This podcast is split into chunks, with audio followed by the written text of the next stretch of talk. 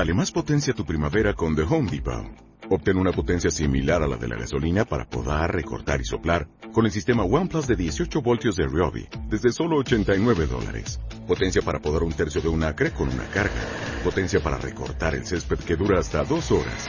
Y fuerza de soplado de 110 millas por hora. Todo con una batería intercambiable. Llévate el sistema inalámbrico OnePlus de 18 voltios de Ryobi. Solo en The Home Depot. Haces más. Logras más. Vamos a informar el día de hoy sobre el plan que se implementó hace un año para enfrentar el robo de combustibles, para enfrentar el huachicoleo, informarles cuáles son los resultados en un año. Ha sido un trabajo conjunto, eh, han intervenido todas las secretarías, áreas del gobierno y son buenos los resultados. Les adelanto eso, de que se han tenido buenos resultados. Pero vamos a continuar Em, para seguir avanzando. Y esto se va a exponer eh, el día de hoy. También vamos a informar sobre eh, la reforma laboral. ¿En qué consiste la reforma laboral? Cómo se tiene que garantizar que haya elecciones libres en los sindicatos, que sean los trabajadores los que elijan con voto libre, directo, secreto a sus representantes. Esto es un avance muy importante. Y vamos a aprovechar, pero ya esto es complementario, nada más para aclarar sobre dos notas que se publicaron en el periódico Reforma ayer, que no obedecen a la realidad, no tienen este sustento. Una acerca de que se iba a quedar el líder eh, del sindicato petrolero todo el sexenio. Este, y eso no es cierto. Ahora se va a explicar. Y la otra eh, nota del reforma, que tampoco obedece a la realidad, es de que aumentó el robo de trenes en el norte del país también tenemos la información de que no es así. Eh, lo hacemos porque es nuestro derecho ejercer el derecho de réplica con todo respeto. Y no es que haya mala fe en el periódico, sino que esto debe de ayudar a que se tenga más eh, profesionalismo, más cuidado y que aunque sean este, críticos, opositores eh, a nuestro proyecto, todos tenemos que ser muy objetivos y muy profesionales. Eso es lo único que pedimos. Tenemos que ir poco a poco este, mejorando todo lo relacionado con la comunicación por respeto a la gente, por respeto al pueblo, por respeto a los eh, ciudadanos, porque son muchas las noticias falsas, vuelan y sacan de contexto las cosas. Esto no quiere decir que no haya libertad. Tan hay libertad que yo estoy ejerciendo mi libertad de réplica y todos tenemos el derecho a hacerlo. Muy bien, pues vamos con el plan para enfrentar el robo de combustibles. Le vamos a pedir al director de Pemex que haga la exposición. Con su permiso, señor presidente, muy buenos días a todas y a todos los representantes de los medios de comunicación. Vamos a hablar del plan conjunto del Gobierno de la República para combatir el robo de hidrocarburos en Pemex, lo que han sido las acciones, los resultados y las metas para este año. Eh, esto fue un trabajo conjunto donde participó eh, la Secretaría de Gobernación, la Sedena, la Secretaría de Marina, la Secretaría de Seguridad Pública, la Secretaría de Hacienda, CENER, la Secretaría de la Función Pública, eh, la Consejería Jurídica, la Fiscalía General, Profeco, el SAT, la Inteligencia, Centro Nacional de Inteligencia, la UIF y el Sistema Nacional de Protección Civil, el OPEMEX. En la primera lámina que podemos observar.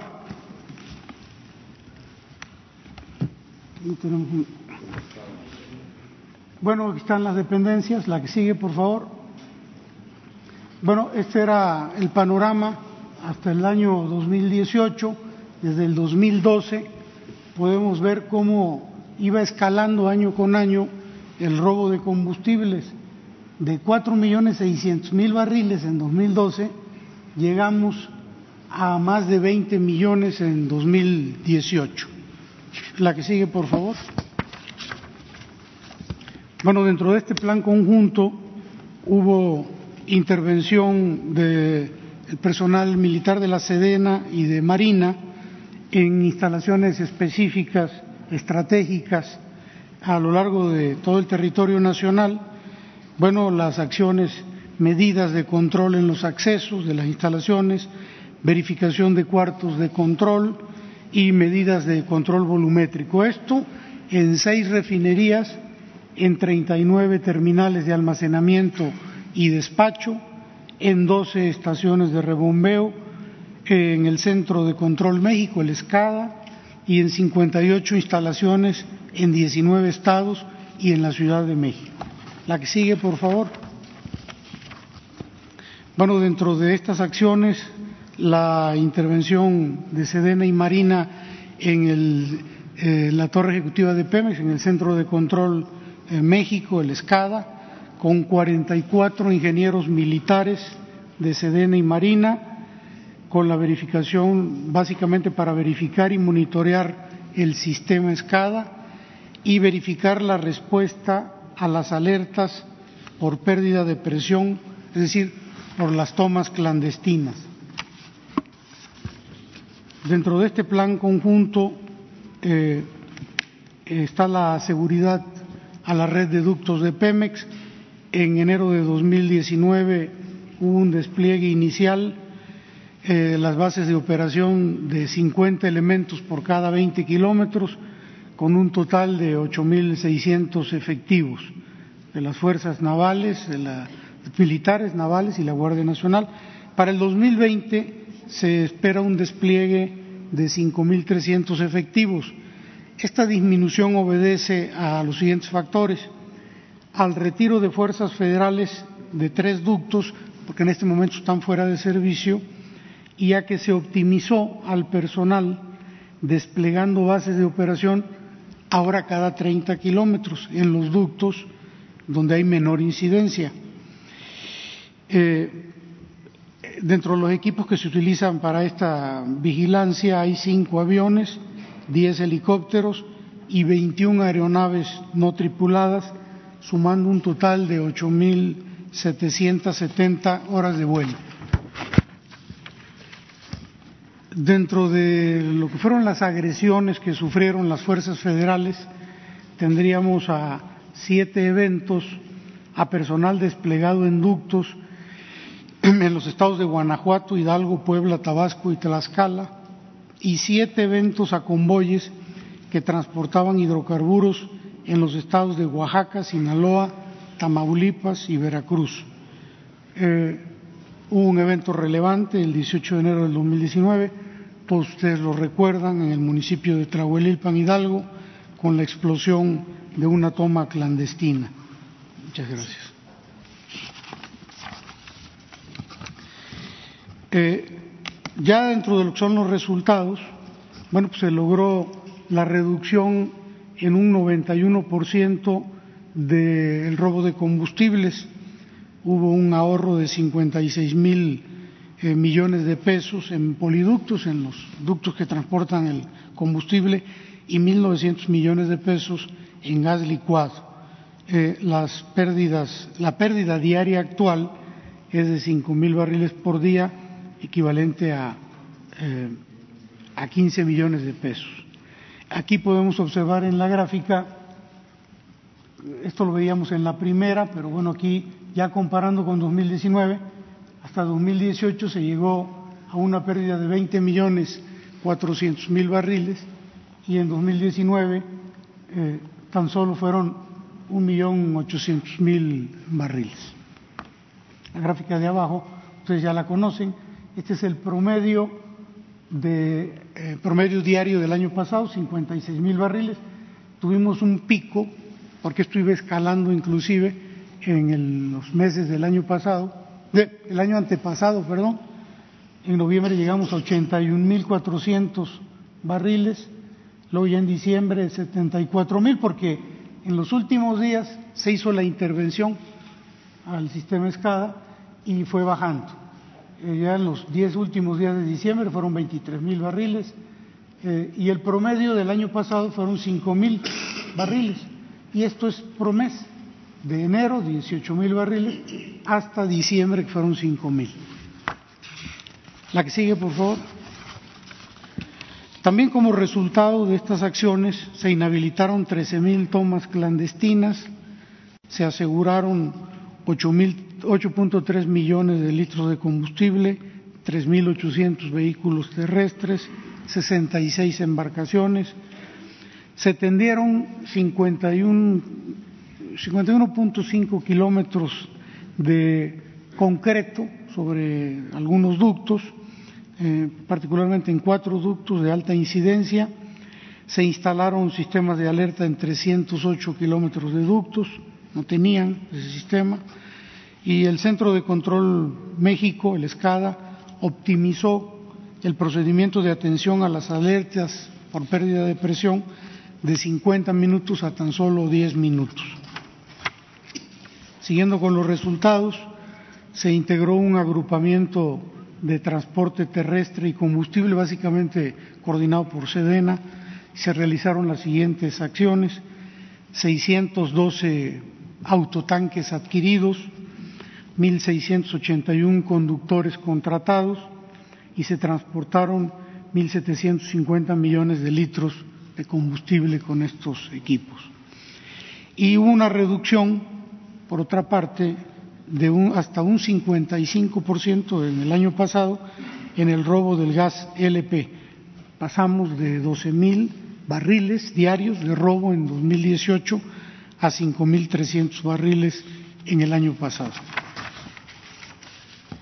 Bueno, también eh, como resultado de estas acciones se eh, eh, hubieron 400, 345 carpetas de investigación judicializadas, 680 personas vinculadas a proceso, 422 sentencias condenatorias, 562 personas sentenciadas, 332 órdenes de aprehensión, 251 cateos y 19 inmuebles asegurados.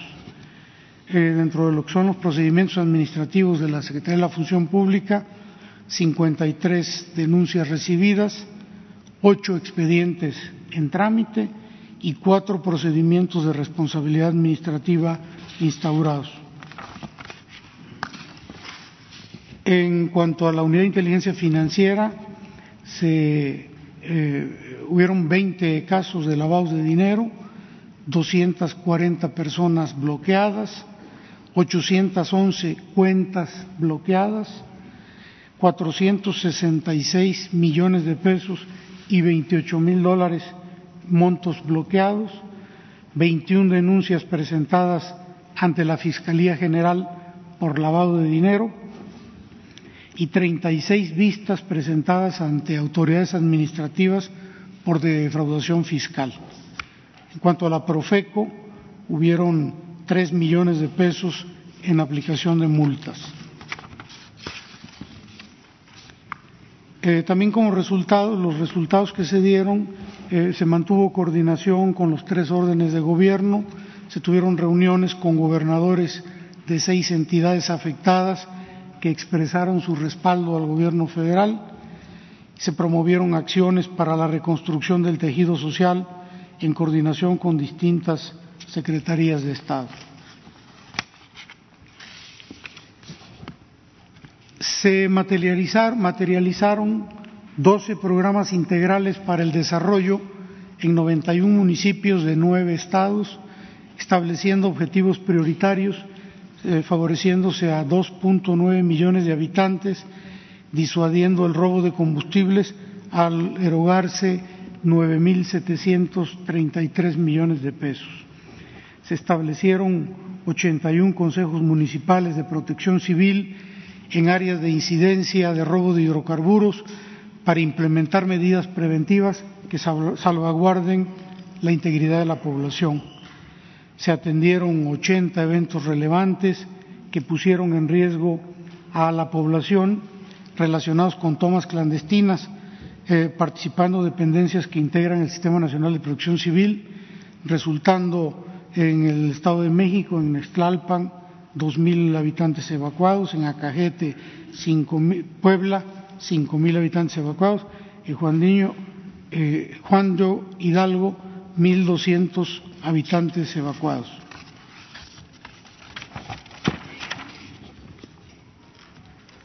Se incrementó en el catálogo de delitos eh, los delitos en materia de hidrocarburos, petrolíferos o petroquímicos a los que se aplica la extinción de dominio y se decreta la prisión preventiva oficiosa. Se lograron los acuerdos que modifican la clasificación y codificación de hidrocarburos y petrolíferos, así como la política pública de almacenamiento mínimo de petrolíferos. Y hubo elaboración, modificación y actualización de las normas oficiales mexicanas. En cuanto a las metas para este año, porque continúa el operativo. Eh, la meta principal es reducir la desviación volumétrica, es decir, el robo de 5.000 que hoy es el promedio, que de diciembre del año pasado, del año pasado, hasta 2.500 barriles para este año.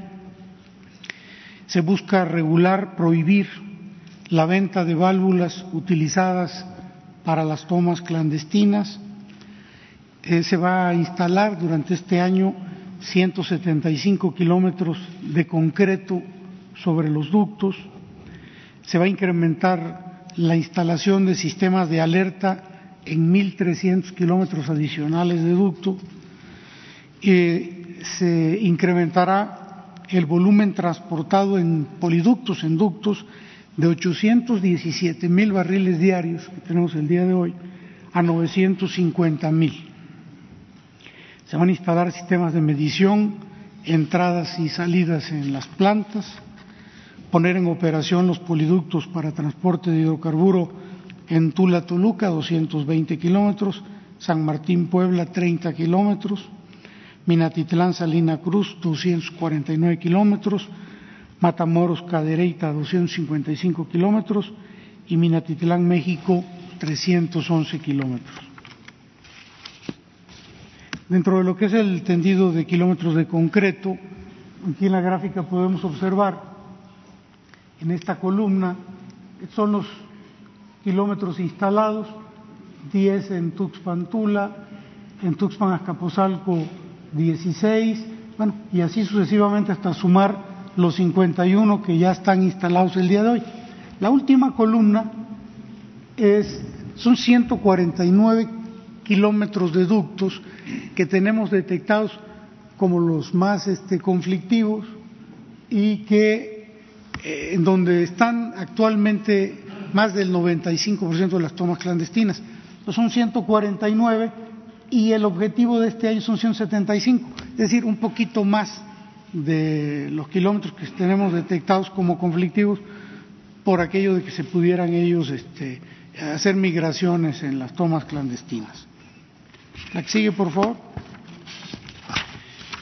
También como metas se piensa incrementar durante esta administración, esto no es para este año, pero durante la administración, eh, los, los efectivos de la Subdirección de Salvaguardia Estratégica de forma escalonada, para alcanzar al final de la administración un efectivo de 11.600 elementos, e implementar sistemas de control volumétrico en gasolinerías y empresas con consumo interno, modificar el acuerdo para la clasificación y codificación de hidrocarburos y petrolíferos a fin de brindar certeza jurídica respecto a los plazos y medios para la actuación de las autoridades o particulares y continuar con la investigación y resolución de los casos en los que se encuentran involucrados servidores públicos.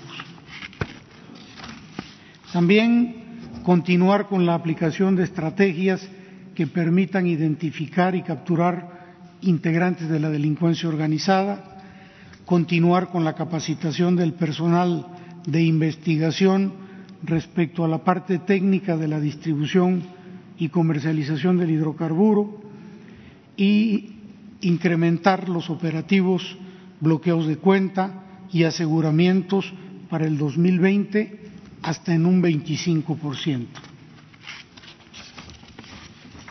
Continuar con la integración de casos para inhabilitar células delictivas y empresas dedicadas al robo de hidrocarburos, crear, verificar y actualizar las NOMS relativas a los controles volumétricos.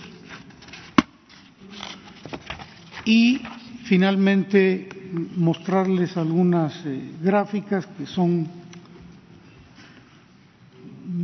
ejemplifican mucho lo que aquí dijimos ya como un resumen. Las barras color rosado eh, son los meses del año 2018, eh, enero a diciembre, y las barras verdes corresponden a los meses del año pasado. Se puede observar la disminución mes con mes.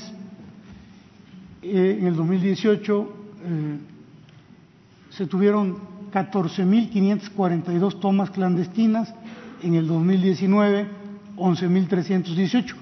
Pareciera no ser mucha la diferencia en cuanto a tomas clandestinas, pero sí en cuanto a, tomo, a robo de, hidrocarburos. Entonces, aquí se puede ver la, la gráfica roja es 2019, la verde eh, son las tomas de 2018. Esta es la diferencia. La que sigue, por favor. Este es eh, el, el, ducto que transporta gas de Cactus hasta Guadalajara. Aquí es interesante porque las barras rosadas obedecen al año 2018 por mes, de enero a diciembre, y las verdes a 2019. También se puede observar lo que les decía al principio, como una disminución muy importante del orden de 55% en el robo de gas. Sin embargo, el número de tomas clandestinas se incrementó. Hubo menos tomas clandestinas en 2018 que en 2019 y de manera muy significativa. En 2018 tuvimos 205 tomas clandestinas y en 2019 1.323. Cabría esperar que en el 2019 hubiera más robo de gas, sin embargo no fue así. Entonces, bueno, eh, esto es una situación que el presidente nos ha encargado a todas las dependencias que analicemos y que eh, busquemos la, la, explicación a por qué este fenómeno, que lo es. ¿La que sigue, por favor? Sí. Bueno, las tomas clandestinas eh, en 2018, 2019, 14.800, 13.000 en el 2019. Esta es la gráfica, la que sigue. Y bueno, ahí concluimos eh, este informe. ¿Es cuánto, señor presidente? Lo del aumento de las tomas clandestinas de gas, que es un enigma, este, hay algunas hipótesis. Una de ellas es que sean competidores de Pemex, que estén llevando a cabo estas acciones para eh, reducir la capacidad de distribución de gas de Pemex. Es hipótesis.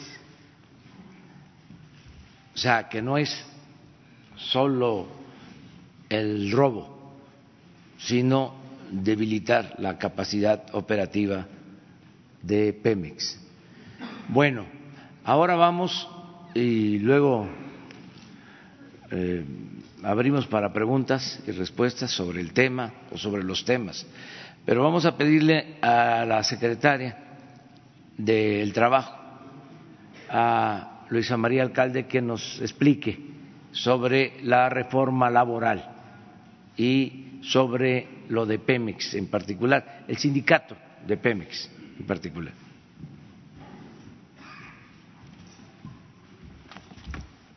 Gracias, presidente. Eh, informar respecto a los avances del nuevo modelo laboral. Recordar primero que el primero de mayo del año pasado se publicó en el diario oficial de la Federación eh, la reforma laboral, que es un cambio profundo de un modelo de control corporativo ante y democrático, a pasar a un modelo de libertades, de democracia, donde sean los trabajadores los que elijan libremente quién los representa y que tengan participación en la negociación colectiva, que es el corazón de las relaciones laborales.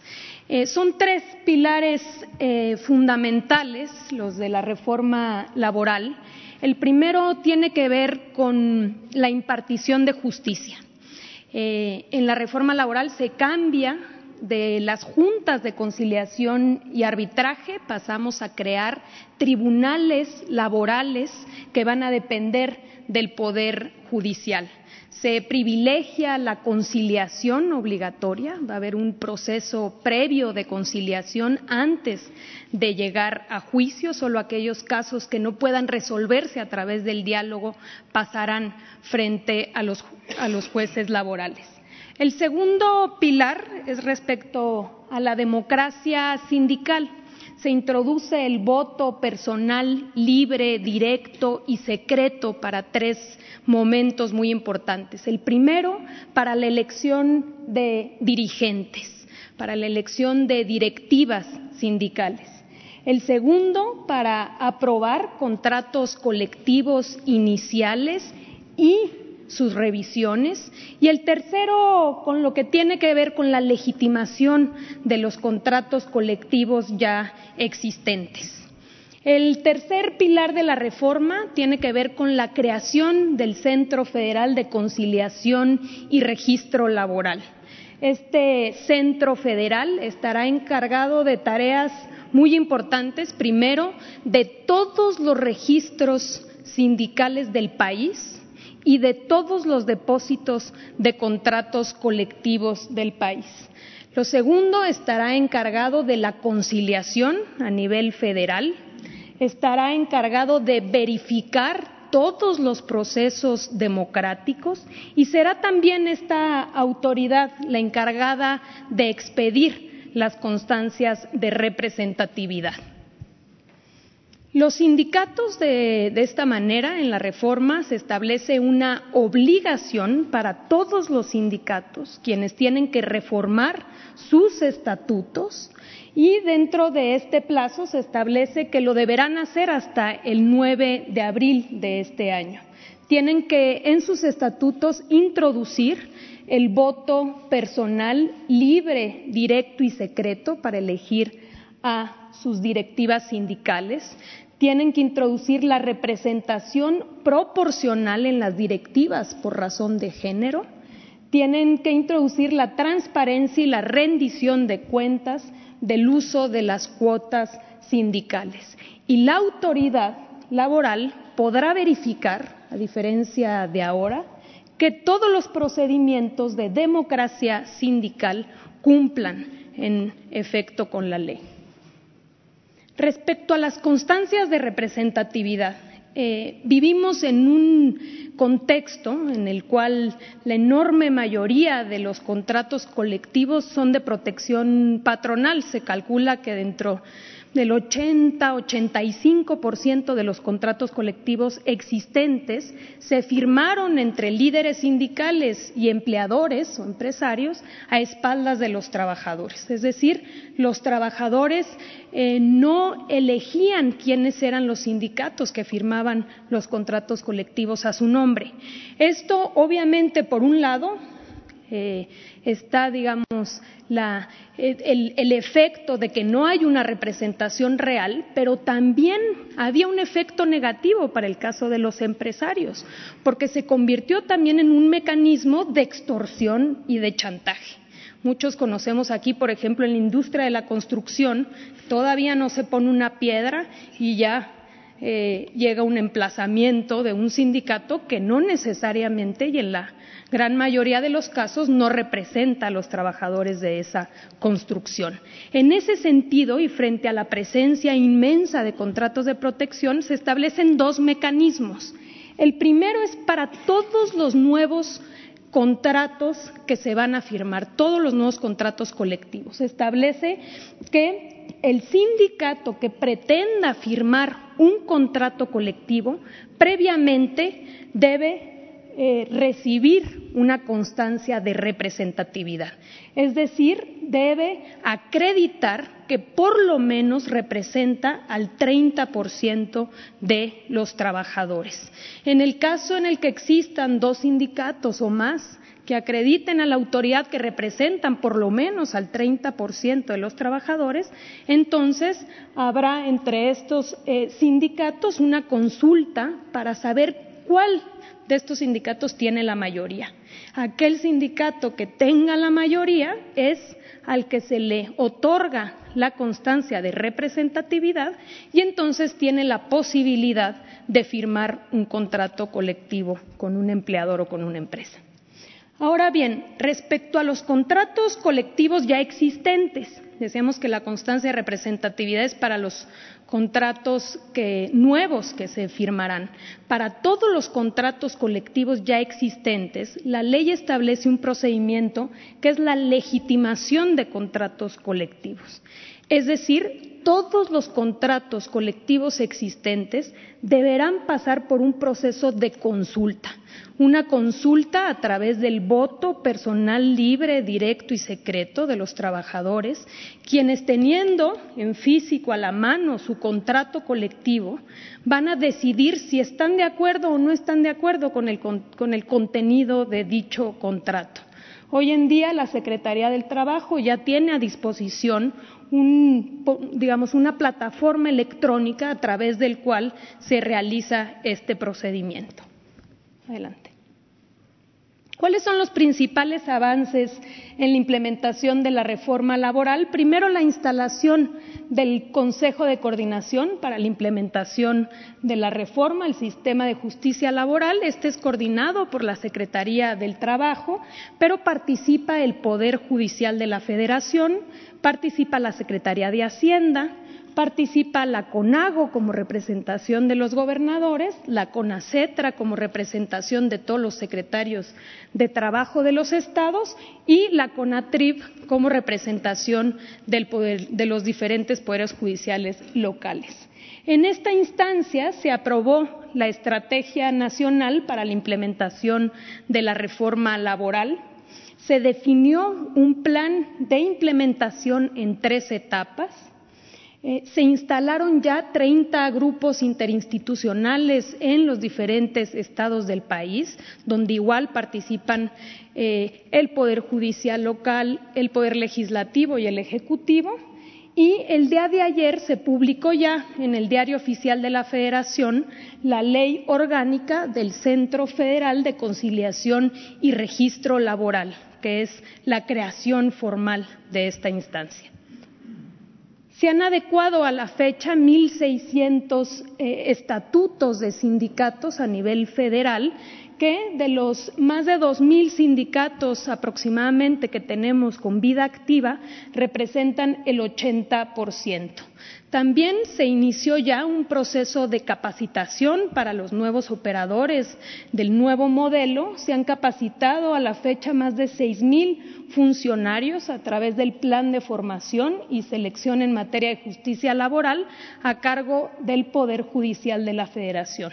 Hemos venido también coordinando apoyo internacional eh, en materia de capacitación y de desarrollo de tecnologías con la OIT, la Organización Internacional del Trabajo, el BID, el Departamento de Trabajo de Estados Unidos y el Ministerio de Trabajo y Empleo de Canadá. El plan de implementación en tres etapas iniciará así este año en diez entidades federativas el primero de octubre de este año inicia la primera etapa de implementación en 10 estados. Vamos a continuar con la segunda etapa de implementación en 11 estados más que iniciarán el primero de octubre de 2021 para concluir el primero de mayo de 2022 en los 11 estados restantes. Quiere decir que para el primero de octubre de este año estará en operaciones ya el Centro Federal de Conciliación y Registro, los tribunales laborales federales en las diez entidades, los tribunales laborales locales en las diez entidades y los centros de conciliación local en estas diez entidades de la primera etapa. Adelante. Se cuenta con presupuesto suficiente para la implementación de la reforma en su primera etapa. El presupuesto contempla 1.401 millones de pesos que están divididos en varios rubros. El primero es para la creación del Centro Federal de Conciliación y Registro Laboral con 197 millones, para la creación de los tribunales laborales federales en su primera etapa con 375 millones, eh, para la creación de los centros de conciliación local con, 359 eh, millones, para los tribunales laborales locales 270 millones y para la Secretaría del Trabajo y Previsión Social 199 millones. Hasta aquí respecto a la implementación de la reforma, vamos muy bien, hemos venido avanzando y sobre todo hemos eh, logrado una coordinación muy cercana con las diferentes instituciones y dependencias que participan también en la implementación. Ahora bien, pasamos digamos, al estado actual del Sindicato de Trabajadores Petroleros de la República Mexicana. Aquí señalar, como ya lo hizo el presidente, que el día de ayer el periódico Reforma publicó en primera plana una nota que eh, carece, digamos, de, información correcta eh, y podemos informar eh, respecto al sindicato lo siguiente. Lo primero es que el 9 de octubre de 2018, es decir, en la administración anterior, la Secretaría del Trabajo tomó nota y registró la elección del Comité Ejecutivo General con vigencia hasta el 31 de diciembre de 2024. El 9 de diciembre de 2019, el sindicato notificó a la Secretaría del Trabajo de la renuncia de su secretario general, Carlos Romero de Champs. En esa misma fecha, el 9 de diciembre, la Secretaría del Trabajo tomó nota de la renuncia del secretario general haciendo constar que dicho cargo se encuentra vacante. El 11 de diciembre de 2019, el sindicato notificó a la Secretaría del Trabajo la adecuación de sus estatutos, como lo vimos en la presentación anterior, conforme al nuevo marco legal, estableciendo que sus dirigentes deberán ser electos a través del voto personal libre, directo y secreto. Es decir, para ocupar el cargo de secretario general y regularizar la situación jurídica del sindicato, la actual dirigencia sindical deberá convocar a elecciones para cubrir dicha vacante. El señor Manuel Limón Hernández ocupa el cargo de secretario de Interior, Actas y Acuerdos con las facultades que le confieren los estatutos, derivado que este cargo no se presentó una renuncia, por lo cual sigue su vigencia.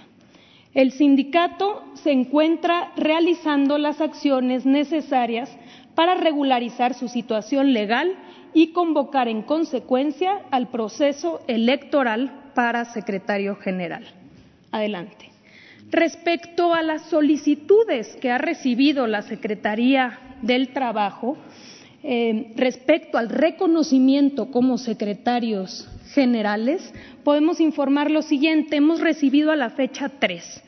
En la primera, el 23 de enero de 2019, Rubén Choreño señala haber sido electo como secretario general en una convención el 17 de enero de 2019. El 12 de marzo de 2019, Mario Rubicel Ross refiere que fue electo como secretario general en una convención el 16 de diciembre de 2018. Y el 7 de agosto de 2019, Enrique del Ángel Bausa afirma que fue electo como secretario general en una convención realizada el 23 de junio de 2019. En las tres solicitudes anteriores, los promoventes afirman haber destituido a Carlos Romero de Champs. Sin embargo, al no haber cumplido con los requisitos legales y estatutarios, se declararon improcedentes. Debemos también aclarar aquí y precisar que no existe ninguna sentencia de amparo que obligue a la Secretaría del Trabajo a reconocer como secretario general alguno de los solicitantes o promoventes anteriores, como se ha venido manejando en algunos medios de comunicación. En conclusión, el próximo secretario general del sindicato deberá ser electo a través del voto personal libre, directo y secreto, como establecen la nueva legislación y las nuevas normas la Secretaría del Trabajo, en coordinación con la Secretaría de Gobernación, verificará que la convocatoria se emita este mismo año y que la elección se realice este mismo año conforme a la ley vigente. Hasta aquí, presidente. Ahora, la más falta todavía. Este Ricardo Mejía también hace una aclaración. Muy buenos días a todas y a todos. Es también con relación a una nota que salió el día de ayer, primera plana, de manera muy destacada en el periódico Reforma, donde decía que crece el robo de trenes en el norte del país, lo cual no tiene ninguna base eh, real, hay que subrayar que este delito de robo al transporte de trenes es un delito de carácter federal que persigue la Fiscalía General de la República y precisamente esta institución a la industria ferroviaria del país le hace llegar periódicamente la estadística. Y nosotros tenemos la Secretaría de Seguridad y Protección Ciudadana una mesa permanente con el sector privado donde revisamos todos los temas que involucran a la seguridad del país y particularmente con el sector privado. Y en esta estadística, la Fiscalía General, eh, que en uso de su autonomía, la cual respetamos, pues informa eh, todo lo contrario, que hay una disminución muy importante en las denuncias presentadas con motivo del robo de trenes, de tal suerte que hasta el mes de noviembre del año pasado se habían presentado 1.051 denuncias por robo de trenes contra 1.471 del año pasado, es decir, el 2018. Y con relación a 2017 de 1.691. Pero aquí lo que hay que destacar es la baja importante del 2018 al 2019.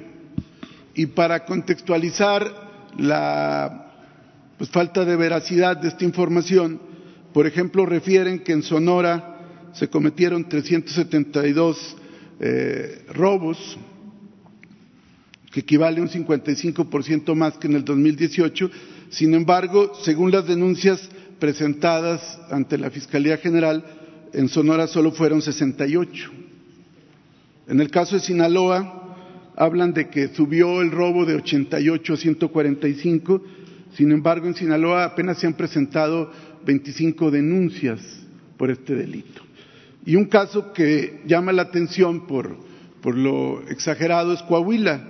Coahuila hablan de 280 eh, casos de robo de trenes, un crecimiento del 55%.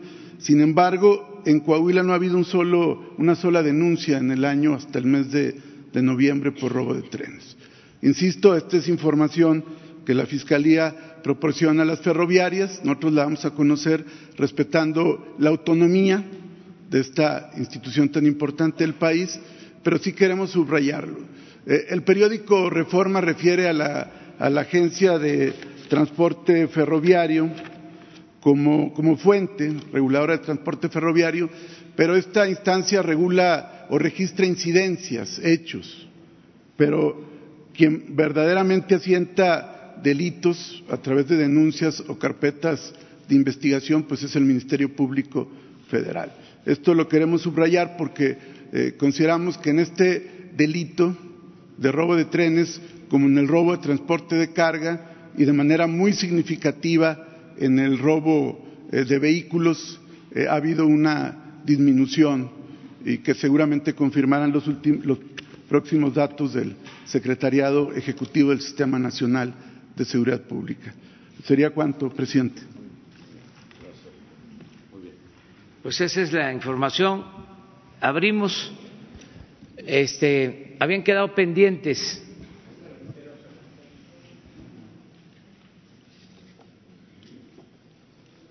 Federico Lamón. No vino.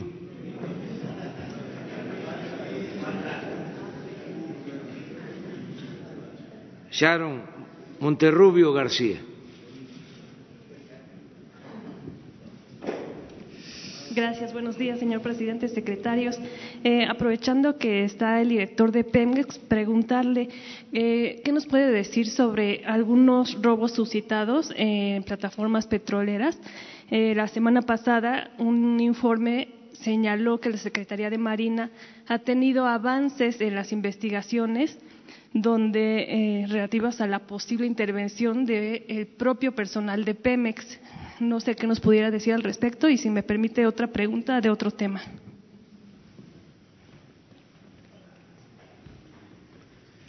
Sí, eh, ese es un tema que eh, también ha tenido resultados muy importantes durante el año pasado. Ha habido una disminución muy significativa en cuanto a los robos en plataformas, en las plataformas de Pemex, en el litoral de Tabasco y en la zona de Campeche.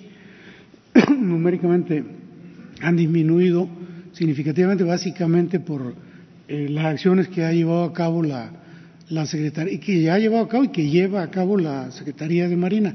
Precisamente el día de ayer se inició un recorrido plataforma por plataforma con, entre la Secretaría de Marina y Pemex para ir determinando eh, qué alternativas eh, llevar a cabo para tratar de eliminar por completo este tipo de robos, que más que hacer daño por el producto robado, lo que generan realmente es este, detener la producción, diferir la producción.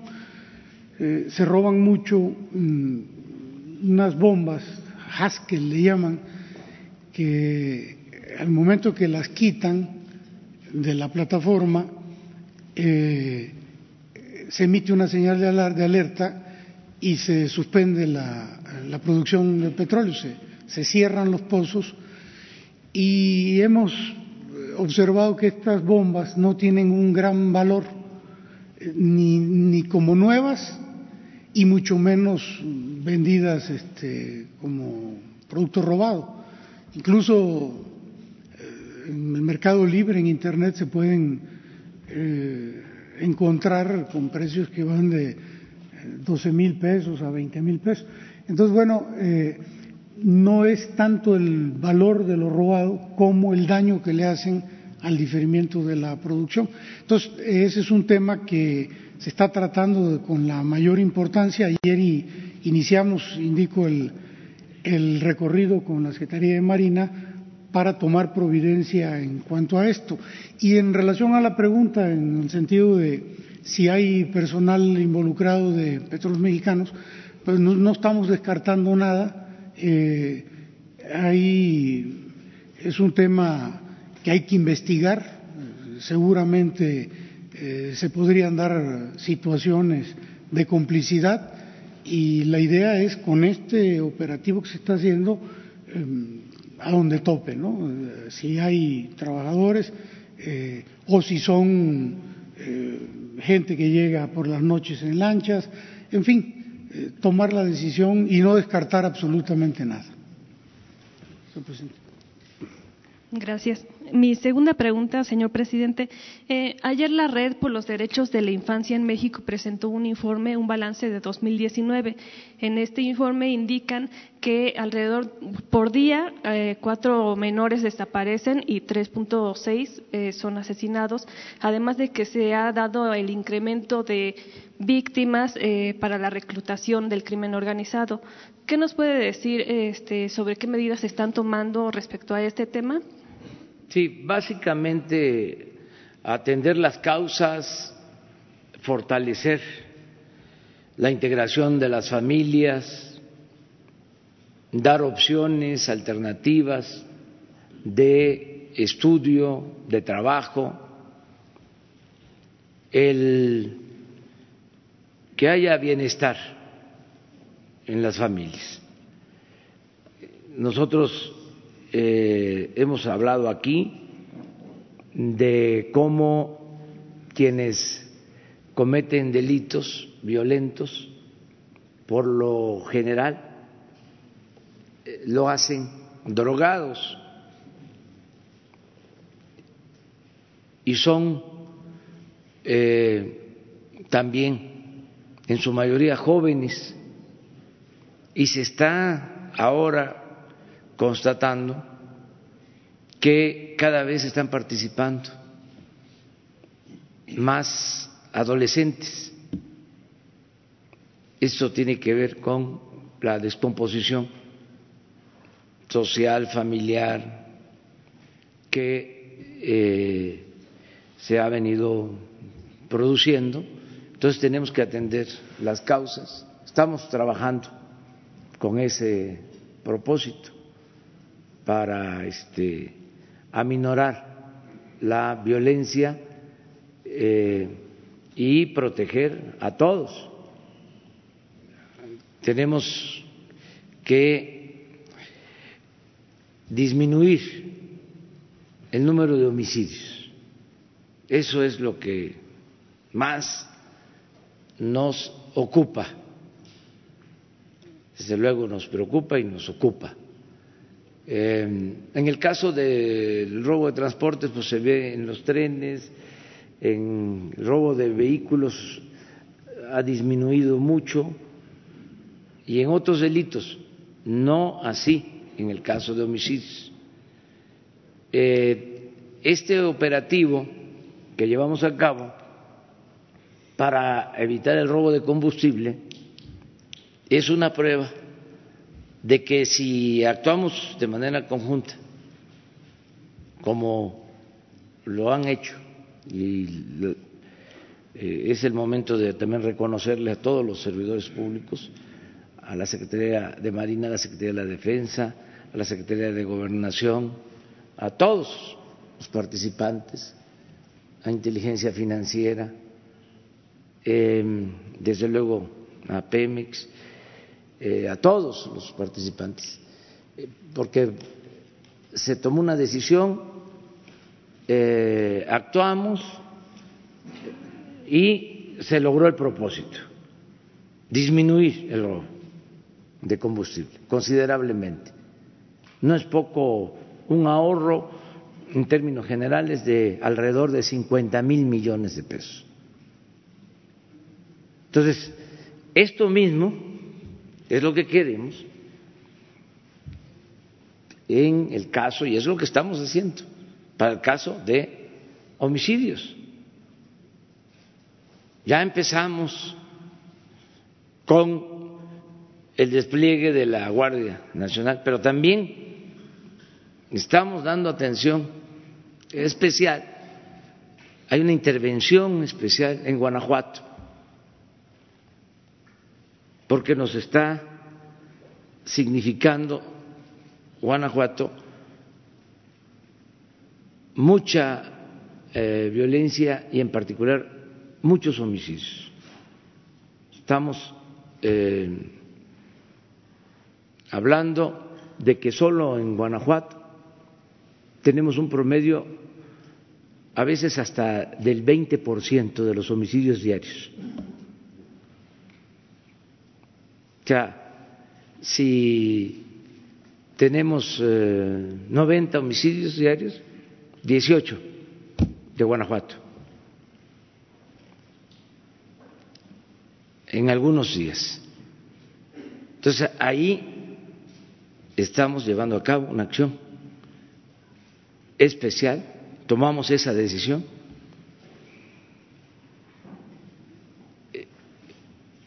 Lo mismo en el caso de Jalisco y así otros estados. Pero sabemos que si actuamos de manera coordinada, vamos a poder garantizar la paz y la tranquilidad. Esto es de fin de semana. Miren, Guanajuato, alcanzo a ver. Tres, cuatro, cinco, días, tres.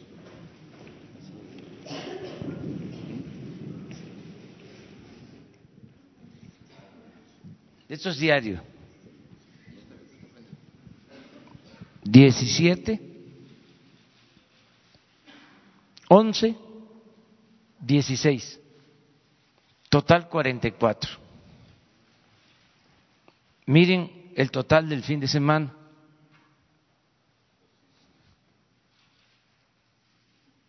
Doscientos dieciséis.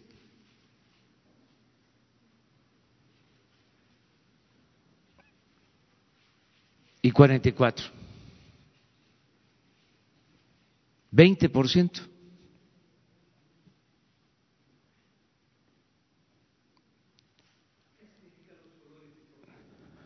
Son los días, viernes, sábado, domingo.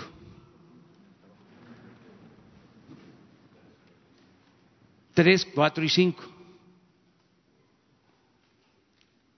Por eso hicimos así. ¿Cómo se hizo en diciembre del 18 cuando se comenzó con el plan para evitar el robo de combustible. Ustedes recordarán. Entonces, ya hay despliegue especial de la Guardia Nacional y estamos contando con el apoyo de la Secretaría de Marina y de la Secretaría de la Defensa. Se dejó crecer mucho el problema, lleva mucho tiempo, pero tenemos confianza que vamos a poder este, atemperar, reducir considerablemente el número de homicidios. A ver, seguimos adelante, ¿no? Ya, complete. A ver, a ver, pero es que traigo aquí la lista. A ver, Lourdes Piña.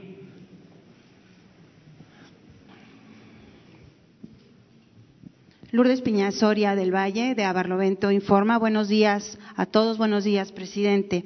Está hablando usted del tema de inseguridad, estos homicidios. La cuarta transformación está trabajando con AINCO para cambiar la estrategia. Sin embargo, llama la atención lo que ocurre en Baja California. ¿Y qué es lo que ocurre? Se modificó la ley de desarrollo urbano para poder instalar más casinos. Ya en Baja California hay 41 casinos de eh, eh, eh, de los cuales 11 están en Mexicali y el resto en Ensenada, Rosarito y Tijuana. Eh, ya tenemos malas experiencias, como el caso de Monterrey, cuando se dejaron licencias a muchísimos operadores de casinos que se instalaron cerca de escuelas, cerca de tianguis, la ludopatía se desató y bueno, pues hoy se va a poder instalar en cualquier lugar un casino en Baja California con lo que trae de inseguridad, de eh, prostitución, narcotráfico y todo lo que sabemos. ¿Qué les diría usted a estos diputados que aprobaron esta ley y cómo se va a controlar? Estamos viendo que Baja California tiene el segundo lugar en homicidios. ¿Qué es lo que va a suceder con esto, presidente? Bueno, eso eh, a mí me gustaría que aquí la licenciada Olga Sánchez Cordero, que es la secretaria de Gobernación, nos explique porque si es eh, facultad del gobierno federal, nosotros no autorizamos eh, casinos. Tenemos muy presentes, muy presente cómo se empezaron a autorizar estos casinos en la época del que se llamó gobierno del cambio. Ahí se los dejo de tarea. Este, entonces no vamos a caer en lo mismo. O sea, sería lamentable hacer lo mismo. Pero a ver, la licenciada. Gracias, presidente. Con su permiso, buenos días a todas, a todos ustedes. Efectivamente, como lo ha señalado el señor presidente, la Ley Federal de Juegos y Sorteos establece que es facultad de la Secretaría de Gobernación la reglamentación, la autorización, el control y vigilancia de los juegos cuando en ellos meden apuestas de cualquier clase. Entonces, esto significa que es solamente eh, a nivel federal que se pueden dar estas autorizaciones. Y en este sexenio, como bien lo indicó el señor presidente, no ha habido una sola autorización para abrir un solo casino. Entonces, esto es importante eh, porque si esto no es viable, porque invadiría, y de hecho lo invade, el ámbito competencial de la Secretaría de Gobernación Federal, eh, y por eso es que no se, en este momento no se han otorgado ninguna licencia ni autorización para un nuevo casino y estos casinos serán a través de una legislación local que seguramente estará invadiendo eh, atribuciones federales. Gracias. ¿Me permite una segunda pregunta, presidente?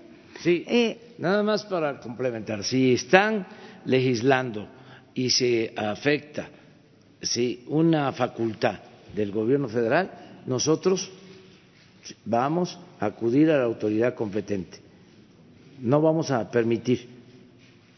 Con lo que quedaría invalidada esta modificación a la ley. Desde luego que sí. O sea, nada de casinos. Que quede claro. En todo el país. O sea, no somos lo mismo hubo cambio, la gente votó por un cambio. Mi segunda pregunta sobre el caso de García Luna. El día de ayer se dio a conocer que está en negociaciones en Estados Unidos para declararse culpable. Eh, ¿Usted cree que con esta eh, negociación se den a conocer nombres incluso de presidentes que estuvieron involucrados o que pudieran haber estado involucrados en asuntos de eh, narcotráfico y negociaciones con el cártel de Sinaloa? Gracias, presidente. Pues es una oportunidad para aclarar muchas cosas Ojalá y se conozca toda la verdad y se señale a todos los involucrados, tanto del gobierno de Estados Unidos como del gobierno de México. Porque hubieron operativos que se hicieron de manera conjunta. Acuérdense del rápido y furioso.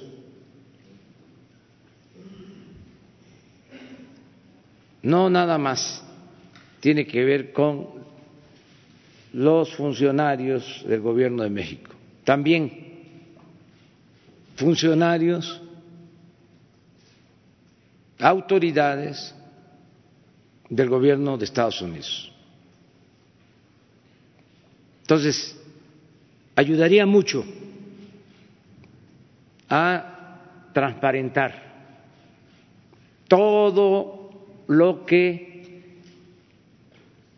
tiene que ver con el combate a las drogas, con el tráfico de armas,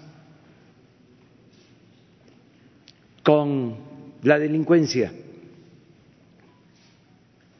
que afecta tanto en Estados Unidos como en nuestro país.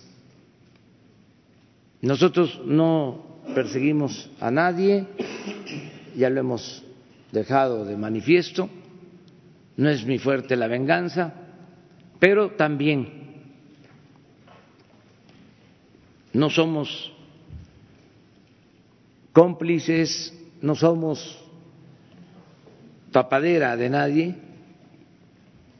y es tiempo de que en estos asuntos se conozca toda la verdad. ¿Cómo han actuado las corporaciones extranjeras en nuestro país?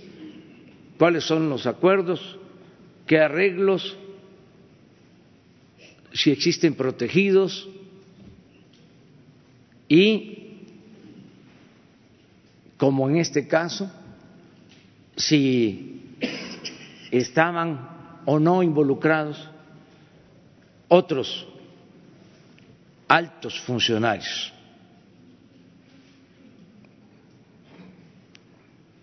Nada de eh, quedarse a medias, no a las medias tintas. Justicia, nada de simulación, nada de solo tener información para seguir administrando el grave problema del tráfico de drogas. Decir todo hablar con libertad.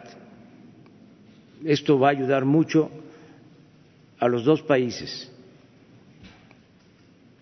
Y es un caso que eh, puede eh, significar un cambio en la relación para que de esa forma las autoridades, tanto de Estados Unidos como de nuestro país, eh, se atengan a la legalidad, a la transparencia que no haya, no haya acuerdos en los sótanos del poder, que haya transparencia. Entonces, esa es mi, mi respuesta. O sea, a fondo en este caso. Este, sería de gran utilidad eh, este, el avanzar en este caso. Eh, tiene la misma trascendencia o posiblemente más que el caso de Odebrecht.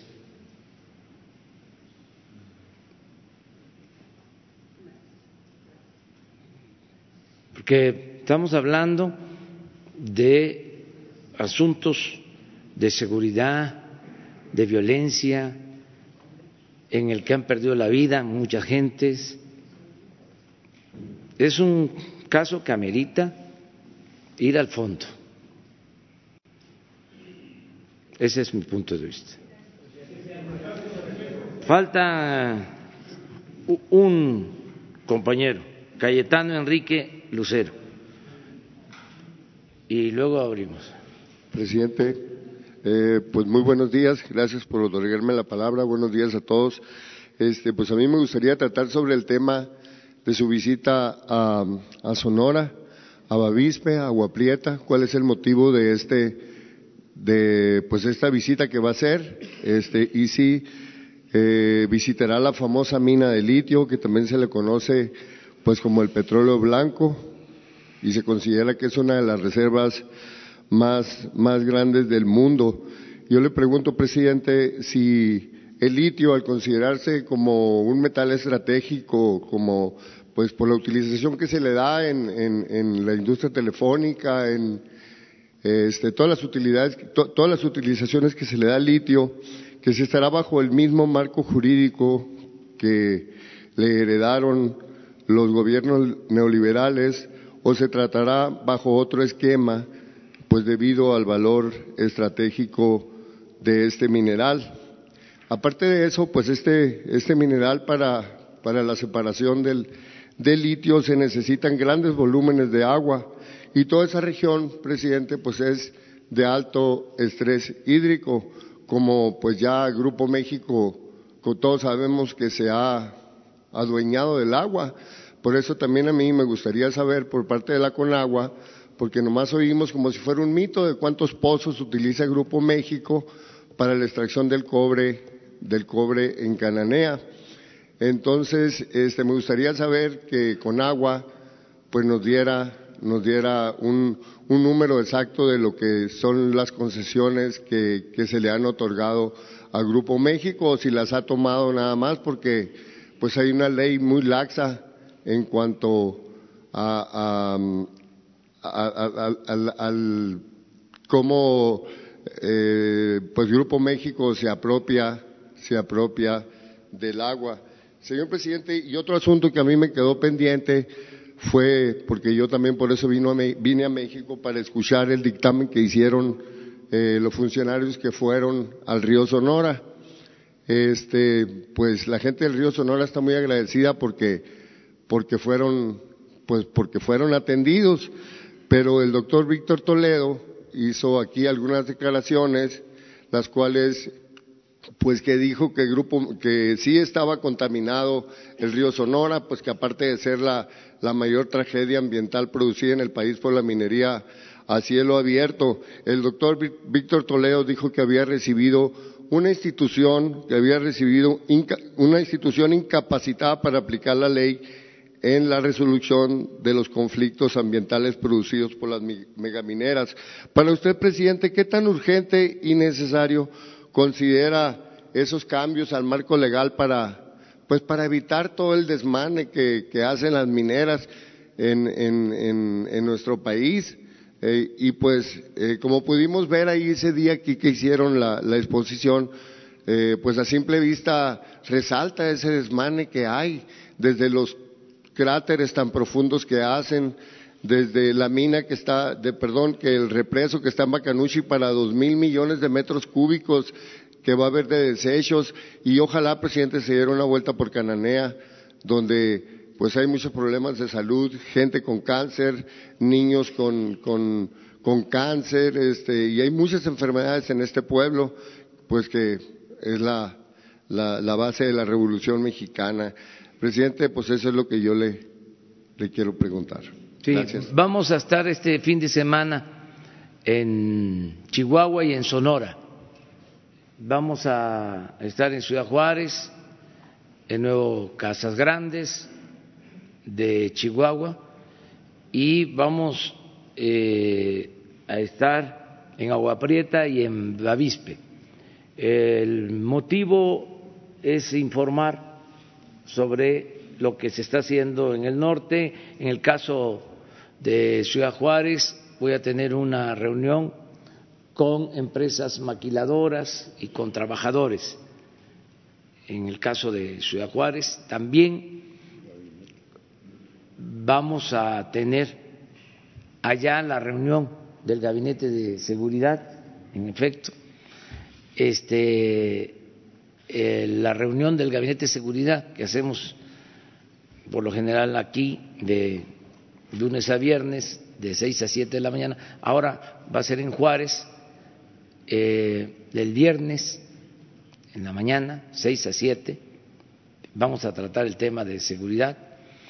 Y vamos a ver también en Juárez lo de las eh, maquiladoras, los trabajadores. Y vamos a informar a la población sobre los programas de bienestar. Luego nos vamos a, Nuevo Casas Grandes y vamos a llevar a cabo ahí una reunión para eh, informar sobre los programas de bienestar. Eh, lo mismo en Agua Prieta, esto ya el sábado por la tarde, y el domingo vamos a ir a La Mora para reunirnos con eh, la familia Lanford,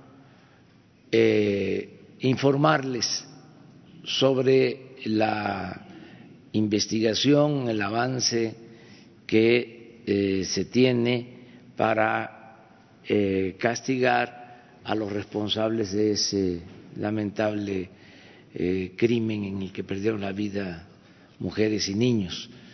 Y yo hice el compromiso de estar con ellos y voy a estar allá con ellos. Desde luego, ya la Fiscalía General, que es la que está llevando a cabo toda la investigación, ya está actuando y eh, ellos tienen también comunicación con la Fiscalía.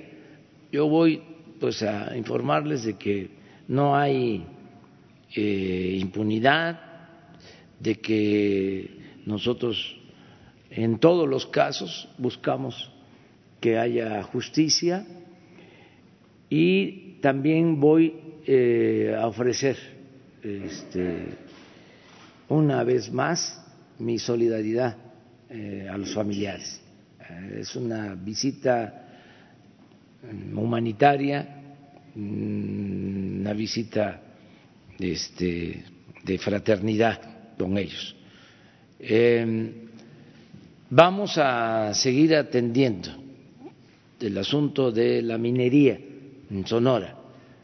El secretario de Medio Ambiente, Víctor Manuel Toledo, tiene instrucciones en este sentido, de eh, que se ponga orden, que no haya este, abusos, que eh, no haya influyentismo, prepotencia, que se cuide, que se respete el medio ambiente que se proteja a los habitantes de Sonora, que no se les exponga eh, con contaminación, que no se les afecte.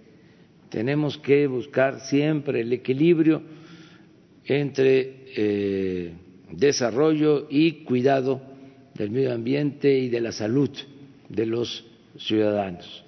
No podemos cerrar las minas, este, Sí se puede en el caso que no haya este, medidas em, de protección al medio ambiente y que se afecte la salud, pero no puede ser que en general, digamos, ya no van a haber minas. Necesitamos que se mantengan estas empresas que dan trabajo eh, en distintas partes del país, sobre todo en el norte, cuidando, repito, el medio ambiente y la salud de la población. Eh, esas son las condiciones y eso se puede lograr, se está eh, trabajando con ese propósito y lo vamos a seguir haciendo. Eh, la información que pides sobre el agua, se te va a entregar, le vamos a pedir a Jesús para que Blanca Jiménez, que es la directora de Conagua, te entregue toda la información sobre el agua que eh, utiliza eh, la minera México, los permisos que tiene y vamos nosotros a seguir atendiendo el tema de la contaminación del río Sonora y no concluye todavía este asunto. Eh, lo está atendiendo, eh, repito, Víctor Toledo, secretario de Medio Ambiente, y el doctor Jorge Alcocer, secretario de Salud. O sea, es un tema que tienen que atender, un asunto que tienen que atender. Presidente, gracias. Y aprovechando que aquí está la secretaria del Trabajo, Luisa María Alcalde, me gustaría que nos informara sobre la situación que se guarda en pasta de conchos y cómo va el rescate de, los mineros que, pues, que Grupo México este, pues, provocó también esa gran tragedia y cómo va hasta ahorita y pues este, cuáles son las perspectivas de, esto, ¿no? Y para cuándo se pudiera llegar a donde están los cuerpos. Gracias. Claro que sí. Eh, informar que, eh, como aquí eh, se instruyó por parte del presidente el primero de mayo, iniciamos con todas las tareas con miras al rescate. Primero se conformó un grupo de expertos nacionales y extranjeros. Se pidió apoyo a los países que tienen eh, pues mucha experiencia en minas de carbón. Se pidió apoyo internacional a Alemania, um, Australia, Estados Unidos, China. Se conformó entre ellos eh, también un grupo eh, de los mejores de estos países en cuestión de minas de carbón y también de accidentes. Eh, con ello también se conformó el expediente único donde estaba toda la información disponible, se puso a disposición de los expertos. Los expertos, después de analizarlos por unanimidad, determinaron que era viable eh, el rescate. Eh, en ese momento empezó ya, como se informó hace algunas semanas, todos los trabajos eh, que tienen que ver con el análisis del agua, del gas, y esto está a cargo del Servicio Geológico eh, Mexicano. Ellos van a concluir en el mes de febrero para estar en condiciones eh, de determinar específicamente cuál es la metodología según los niveles de agua y gas que necesitamos hacer y comenzar este, eh, de inmediato. Es decir, ya iniciamos con los trabajos, ya hoy se encuentra eh, un equipo de expertos haciendo todos esos análisis, eh, todos esos exámenes y vamos este, muy pronto a iniciar con la obra. Bueno, ya están los cuatro.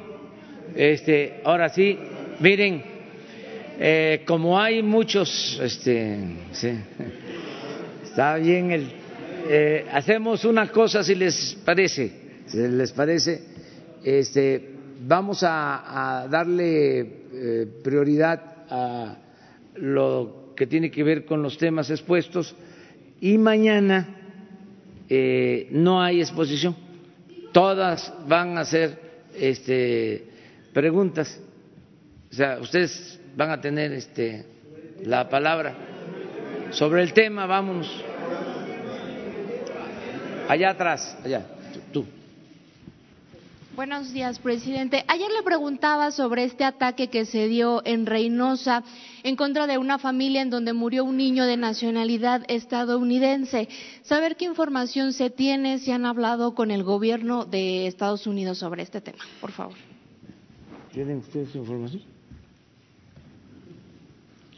Eh, sí, efectivamente se dio este lamentable hecho en el norte de Tamaulipas eh, resultó afectada una familia eh, norteamericana, murió un menor, tres de los miembros de la familia están ahora hospitalizados y siendo atendidos. Hemos estado en comunicación eh, con el gobierno del Estado, trabajando, por un lado, en la atención a los familiares y, por supuesto, en coordinación con todas las fuerzas federales, la Guardia Nacional, Sedena, eh, por supuesto, el Centro Nacional de Inteligencia, eh, haciendo las tareas de investigación y todo ello lo hemos puesto en conocimiento de la Secretaría de Relaciones Exteriores. ¿Hay alguna comunicación directa con el gobierno de Estados Unidos después, como se dio en el caso de la familia Levarón? ¿Han tenido alguna comunicación? No, no tengo la información, solo puedo decirles, informarles a ustedes que todos estos eh, datos han, pues, han sido puestos en manos de la Secretaría de Relaciones Exteriores a la que correspondería y seguramente está en comunicación tanto con la embajada como con otras instancias norteamericanas. Me parece un procedimiento regular. ¿Qué indicios se tienen, secretario? Se habla de que podría estar eh, involucrado el cártel del noreste. Bueno, eh, es una de las eh, hipótesis que esta organización criminal habría sido, habría participado en estos hechos. Es una de las hipótesis.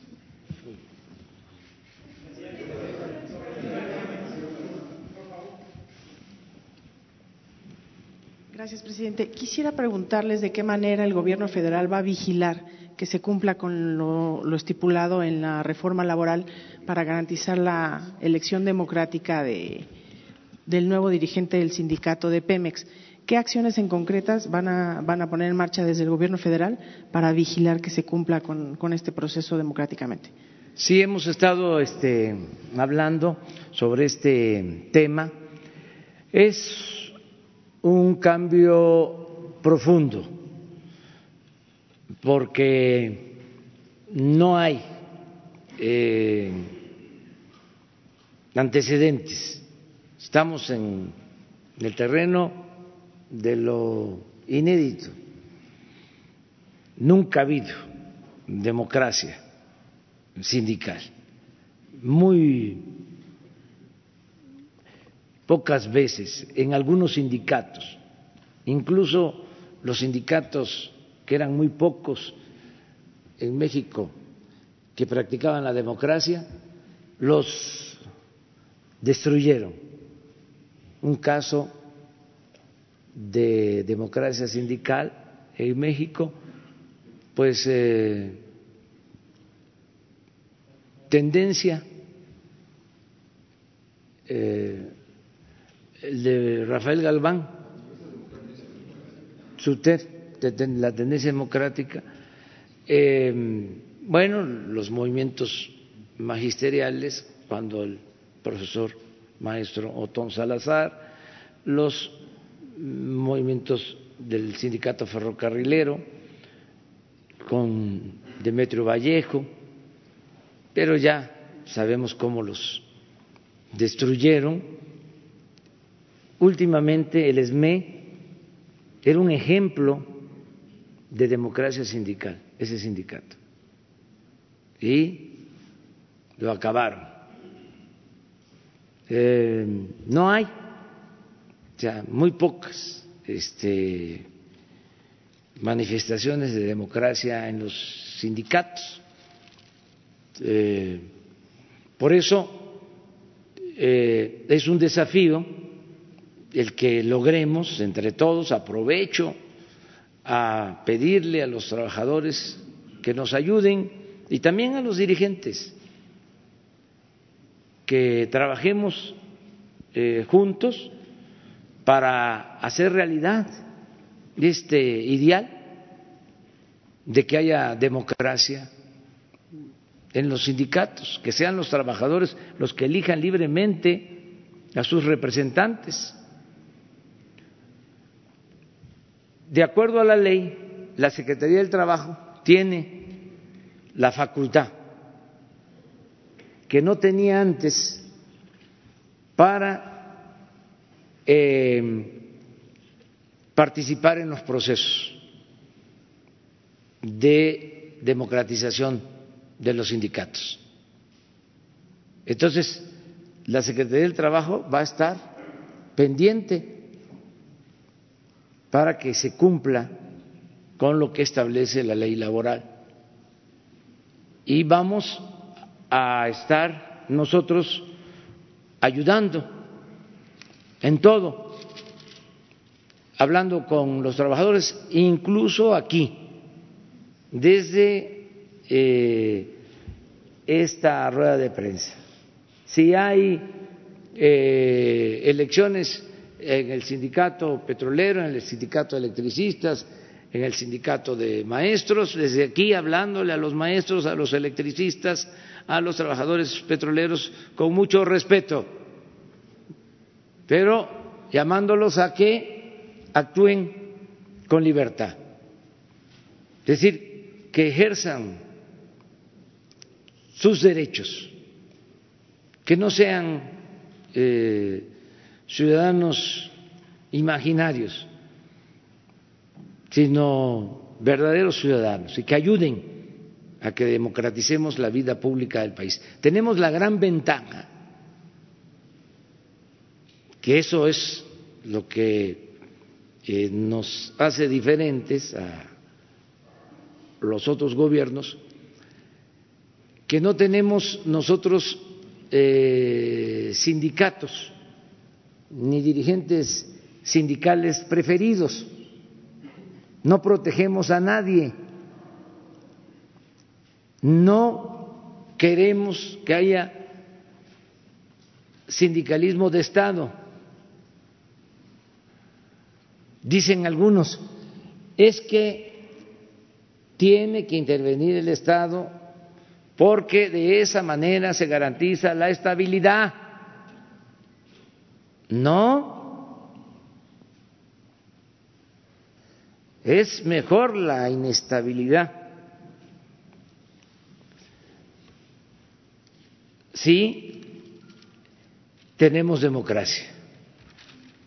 O vale la pena correr el riesgo de la inestabilidad para establecer la democracia. Entonces, Nada de que este líder tiene 10, 20, 30, 40 años de tener el control. Es mejor entenderse con él. No sabes qué va a pasar con otro dirigente. A lo mejor eh, resulta conflictivo, entre comillas, rebelde entonces es mejor el charro. No. Es mejor el que quieran los trabajadores. Ese es el mejor. Entonces, vamos a estar pendientes y todos tenemos que ayudar. Y es democracia en la familia que avanza cada vez más ya no es el tiempo de antes en la familia. Democracia en la escuela, democracia en los sindicatos, democracia en el país, democracia como forma de vida. Entonces vamos a estar pendientes, es un propósito Presidente, también preguntarle a usted y al doctor Santiago Nieto si tienen detalles sobre esta investigación de, sobre lavado en contra del consultor político Jordi Segarra, que trabajó en campañas del PRI. Incluso durante la elección del Estado de México usted denunció que ese consultor formaba parte de, del plan de irregularidades que impulsaba el PRI en la elección de la, en la que participó la maestra Delfina Gómez. No sé si este Santiago tengas, a ver.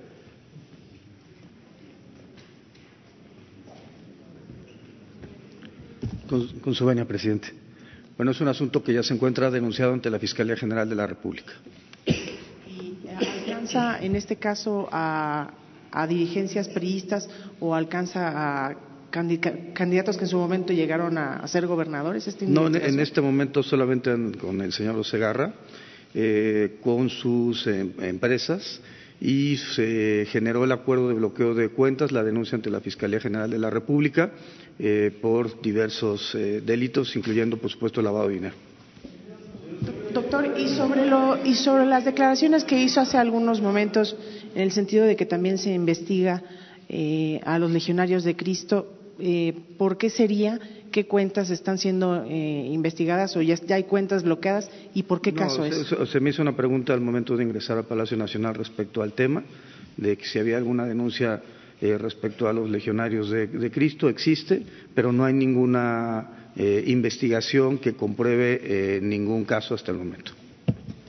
Muy bien. Ya.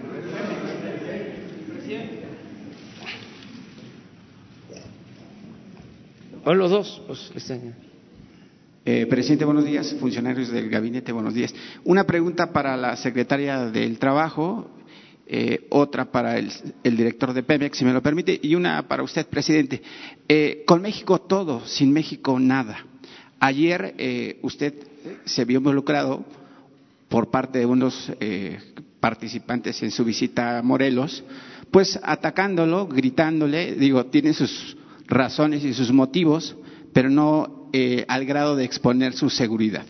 En ese sentido, quisiera saber cuál es la seguridad que usted tiene o prevé, porque usted ya no solamente es Andrés Manuel, es el presidente de México. Y obviamente, si le sucede algo, el país se va a la borda. Quisiera que me diera un, una reflexión sobre ello.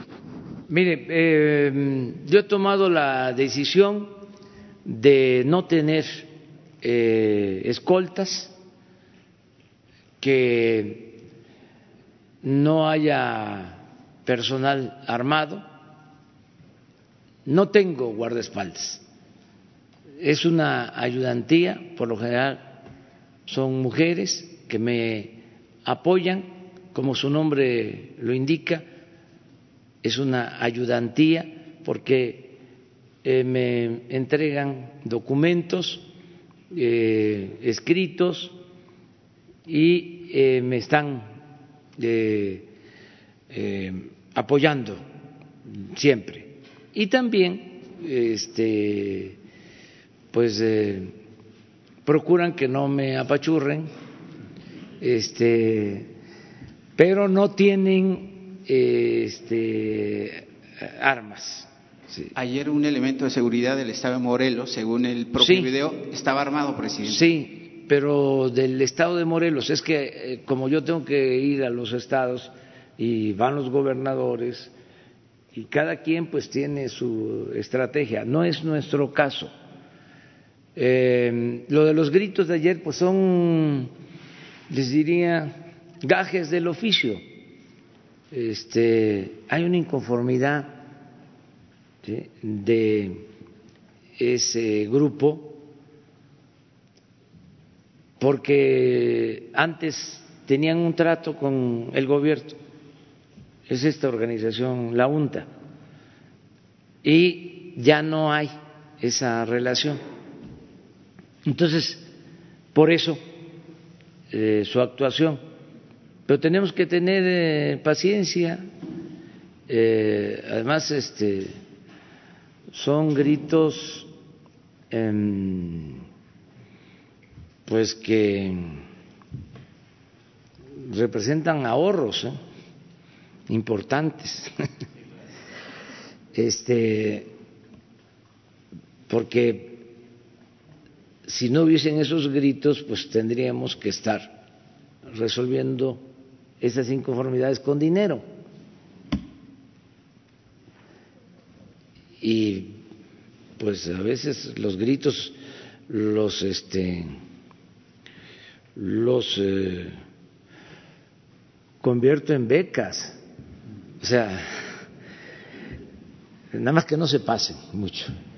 O sea, pero este sí es un poco, con todo respeto, este, la inconformidad en algunos medios, pues. O sea, son líneas ágatas en contra, porque pues no hay eh, la misma relación que había antes. Entonces, pero no pasa nada, eh, no pasa absolutamente nada. Eh, y eh, la gente me cuida. Lo de ayer, por ejemplo, es un grupo que ni siquiera eh, la mayoría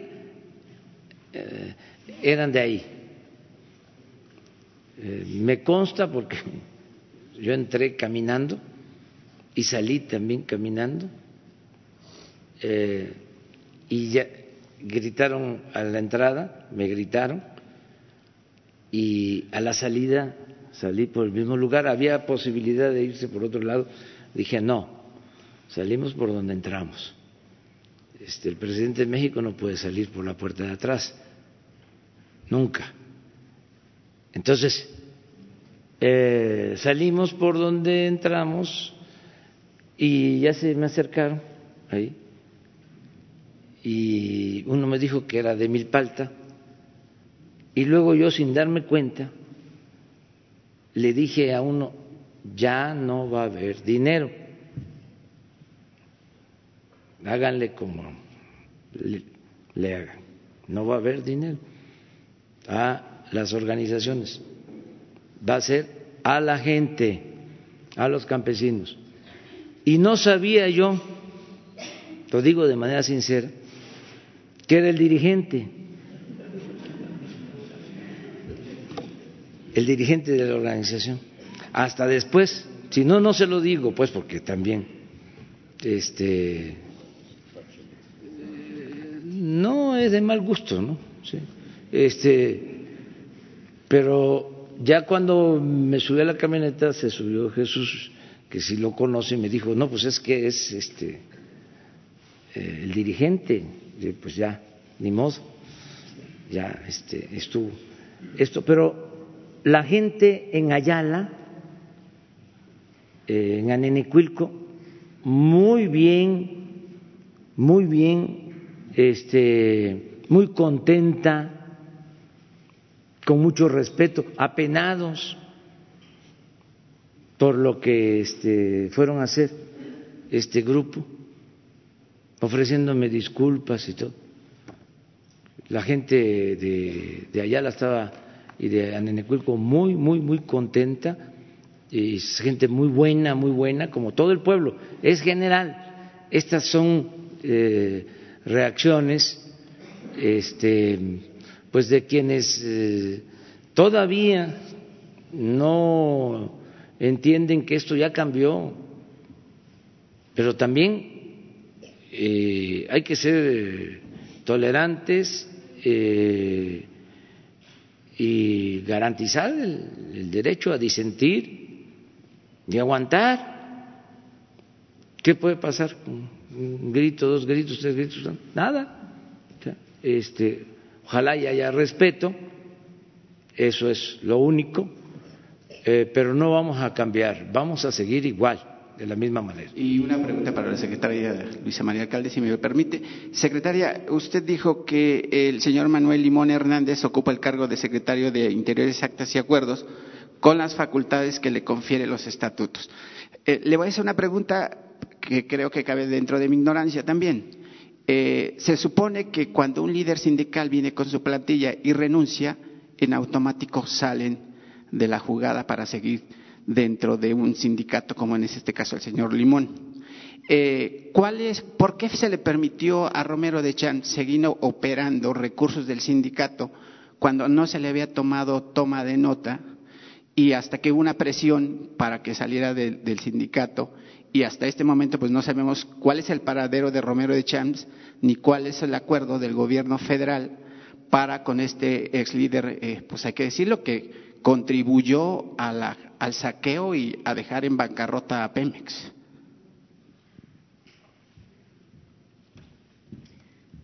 Eh, como se informó aquí, eh, nosotros, digamos, tomamos nota, es decir, recibimos y eh, dimos constancia de la renuncia del secretario general. Como aquí informamos en un inicio, el 9 de octubre de 2018, en la administración anterior, se tomó el registro de todo el Comité Ejecutivo General y nosotros tenemos y obtuvimos la renuncia del secretario general de Carlos Romero de Champs. De los demás, pues ellos no han renunciado. Es el caso de eh, este cargo específico. ¿Se permite, perdón, secretaria, eso se permite? Que aún formando parte de una planilla encabezada por Romero de Champs, que finalmente es un hombre corrupto y que están las pruebas y publicaciones. Así es, conforme a sus estatutos, el que renunció es ese cargo y ese cargo es el que será electo en el transcurso de este año a través del voto personal libre, directo y secreto. La Secretaría del Trabajo no tiene facultades, porque estamos hablando de libertad sindical. Aquí justamente el presidente decía, no le toca a la Secretaría decir tú sí, tú no, tú te vas, a ti te fortalezco, a ti te debilito, eso no podemos nosotros hacerlo. Hay una renuncia presentada al cargo de secretario general, ese cargo queda vacante y ese cargo tiene que sujetarse a las nuevas reglas de democracia y de libertad. Es por ello que los trabajadores tendrán que, a través de este procedimiento de elecciones, elegir a ese cargo. En caso de que hubiese otras renuncias, pues entonces procedería eh, lo mismo. Es decir, eh, digamos, esa es la renuncia que nosotros hemos obtenido. Ahora, un poco vinculado también a la pregunta que se hacía anteriormente, vamos a dar seguimiento al proceso de eh, democracia y libertad, que no tiene únicamente que ver solo respecto al voto personal libre, directo y secreto. Para que eso se materialice, tenemos que tener una convocatoria abierta, tenemos que tener padrón confiable, lugar neutral y realmente garantizar que sean los trabajadores y las trabajadoras los que libremente puedan llegar y definir quién va a ser su secretario general en el caso específico de este sindicato. En el caso de todos los otros, de todas las otras elecciones, procederá exactamente igual. ¿Por qué no cumplieron los tres personajes que estaban supuestamente electos para ocupar el cargo? Eh, ¿Por qué no cumplieron o cuáles fueron los requisitos que no acumularon para presidir el sindicato?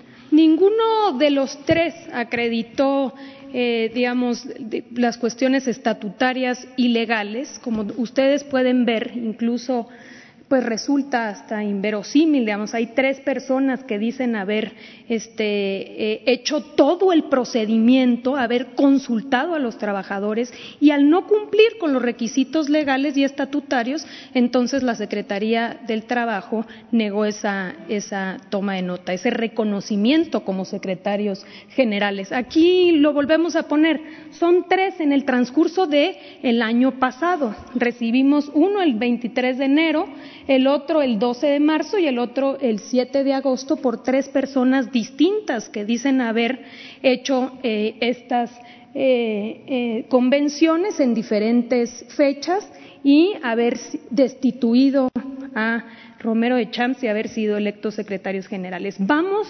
entonces a llevar a cabo un procedimiento abierto, transparente, que realmente nos garantice una elección ejemplar en tiempos de transformación profunda del mundo del trabajo. ¿Cuándo se abre la convocatoria para ello, eh, secretaria? Como aquí se estableció, este, vamos nosotros a dar seguimiento para que en el transcurso de este año se realice la convocatoria y se realice la elección. Es una eh, elección que tiene obviamente sus complejidades, pero que nosotros vamos a dar seguimiento. Justamente eh, tiene que ver también con los grandes retos de la implementación de la reforma. Estamos hoy formando cuadros que nos permitan verificar todos estos procesos selectivos porque nunca había habido o había habido muy poco terreno a la democracia. Entonces, incluso en ese sentido nos estamos preparando para que existan eh, estos verificadores que nos ayuden este, a dar seguimiento a estos procedimientos. Oye, este, Gracias, señor presidente, secretarios, eh, directores. Eh, una pregunta que tiene que ver con algo que abordó ayer la secretaria de Gobernación, lástima que se retiró, el asunto de los desaparecidos. A lo largo de los últimos 13 meses hay 5.184 desaparecidos en México.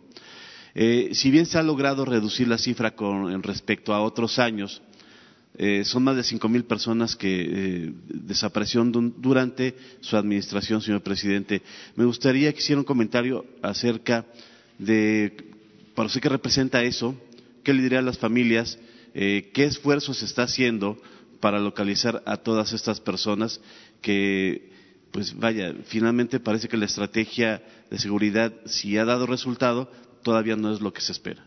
Sí, es lo que tú acabas de decir al final ha dado resultado, pero todavía no es lo que se espera. Vamos a seguir trabajando para pacificar al país. Les comentaba yo que eh, tenemos que reducir el número de homicidios y esto desgraciadamente va aparejado, también con desapariciones. Eh, es el trabajo que estamos haciendo. Ayer informó Alejandro Encinas sobre este tema. Hay la instrucción de que se transparente toda la información que tenemos, que no se oculte absolutamente nada y eh, vamos a seguir trabajando con ese propósito de que no haya desaparecidos, que bajemos el número de homicidios y de delitos en general, que podamos vivir en paz. Ese es nuestro propósito. ¿Usted ha dado en algunos momentos eh, eh, alguna expectativa de en cuánto tiempo se podría tener una disminución más, más consistente en el tema de la seguridad. En este caso, ¿qué diría? Yo que tengo confianza que este año vamos a avanzar mucho. Este, son cuatro acciones. La primera, ayer Guantier la comentábamos, es desplegar la Guardia Nacional, eh, consolidar la Guardia Nacional para tener más presencia. Eso es importantísimo. Lo segundo es eh, mejorar todo el sistema de inteligencia. Es mejor la inteligencia que la fuerza. Y tercero, mantener la independencia de la autoridad con relación a la delincuencia, que no se confabule la delincuencia con las autoridades. O sea, no lo de García Luna, pues, para ser claros, ni a ese nivel ni en ningún nivel del gobierno. Cuidar eso porque cuando existe ya esa confabulación ya no hay fronteras, ya gobierna la delincuencia. Entonces sí no hay salvación, ahí sí ya es pecho a tierra. Y lo más importante de todo, lo más importante de todo, seguir atendiendo las causas el bienestar de la gente, que haya trabajo, que se atienda a los jóvenes, que eh, se garantice el derecho al estudio eh, a todos, que no haya eh, rechazo a los jóvenes, que no haya discriminación a los jóvenes. Eso es lo que estamos haciendo y yo espero que esto va a dar resultados. Eh, cada vez eh, vamos a poder informarles, eso es lo que yo espero y desde luego deseo con toda mi alma.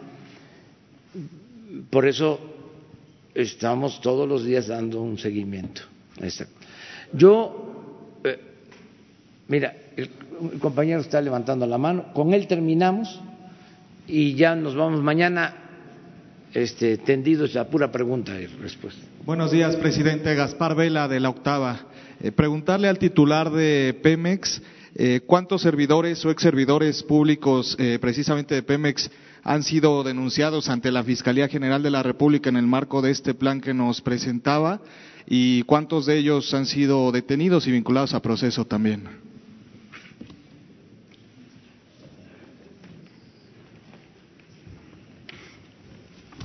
Damos la, la cifra hace un momento.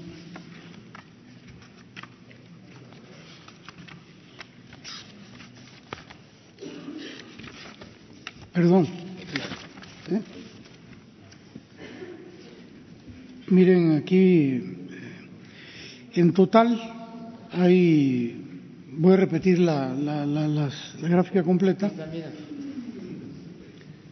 Son 345 carpetas de investigación judicializadas, 535 personas en proceso, 422 sentencias condenatorias, 562 personas sentenciadas, 332 órdenes de aprehensión, 251 cateos y 154 personas aseguradas, independientemente de los procedimientos de la Secretaría de la Función Pública, que recibió 53 denuncias, 8 expedientes en trámite y hay cuatro procedimientos de responsabilidad administrativa. Pero de ellos, o sea, eh, de ellos cuántos son servidores o ex servidores públicos de Pemex o son todos ellos de Pemex? No, esto es en general.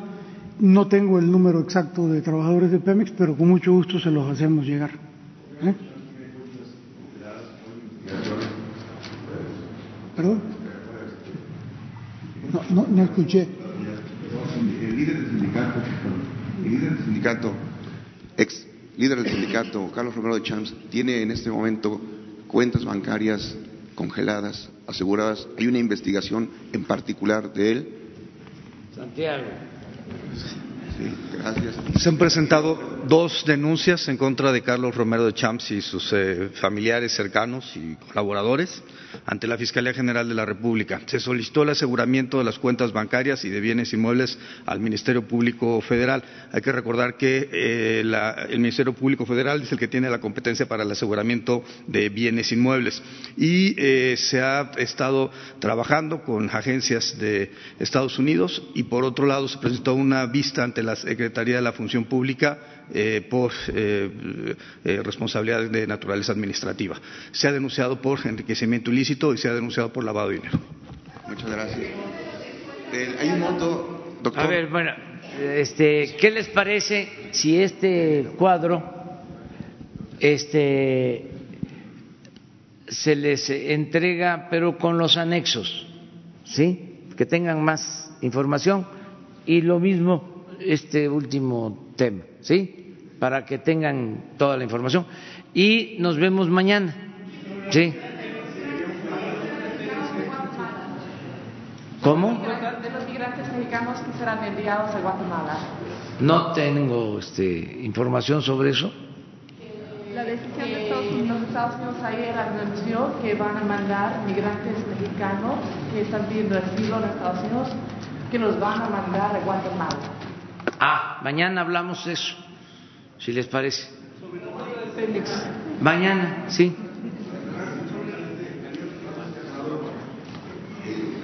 trabajo fue muy clara en la parte de la legislación laboral, pero usted haría un llamado a los servidores públicos que todavía insisten en meter las manos en los, en los procesos.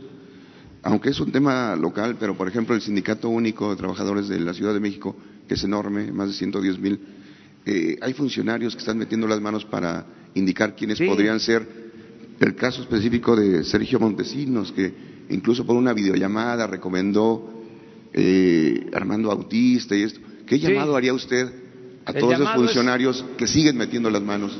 Que no se inmiscuyan, que no eh, se metan en los asuntos eh, sindicales, que sean los trabajadores de manera libre. El trabajador es mayor de edad, es eh, un ciudadano consciente, sabe quién lo puede representar con dignidad, sabe quién puede defender sus derechos, quién no se vende, quién este, va a procurar siempre eh, garantizar los derechos laborales. Entonces, dejar a los trabajadores libres y que los funcionarios no se metan. Además, si eh, se mete un funcionario, eh, puede haber sanción al funcionario. En el caso de los funcionarios federales, eh, hay sanción. Si se prueba de que están participando en fraude, eh, se considera un delito y independientemente de lo legal, por razones de índole moral, ya no podrían trabajar en este gobierno.